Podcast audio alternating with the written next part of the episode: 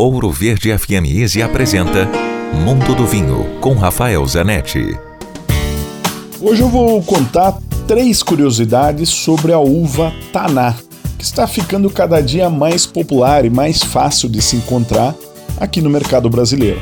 A uva Taná é francesa, de uma região no sudoeste da França que chama-se Madiran.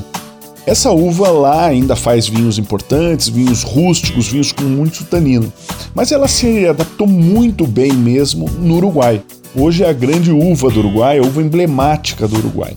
São vinhos muito para comida, que acompanham deliciosamente as carnes grelhadas. Outras curiosidades da Taná é que ela tem dois outros nomes. Ela chama-se também Arriage ou Montreux, dependendo da região. E uma terceira curiosidade da Taná, que o nome Taná vem de taninos.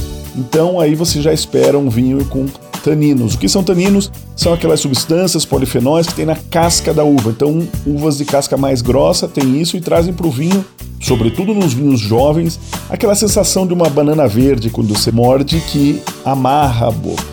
Então você precisa de uma comida para equilibrar e amaciar esses taninos ou esperar algum tempo que eles vão naturalmente na garrafa ficando mais amigáveis. Dúvidas, escreva para mim. Rafael com ph, arroba grupovino.com. Se beber, não dirija.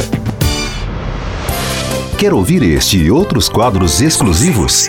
Em Curitiba, sintonize 105,5 em FM ou acesse ouroverdefm.com.br. Disponível também nas principais plataformas digitais de streaming e redes sociais.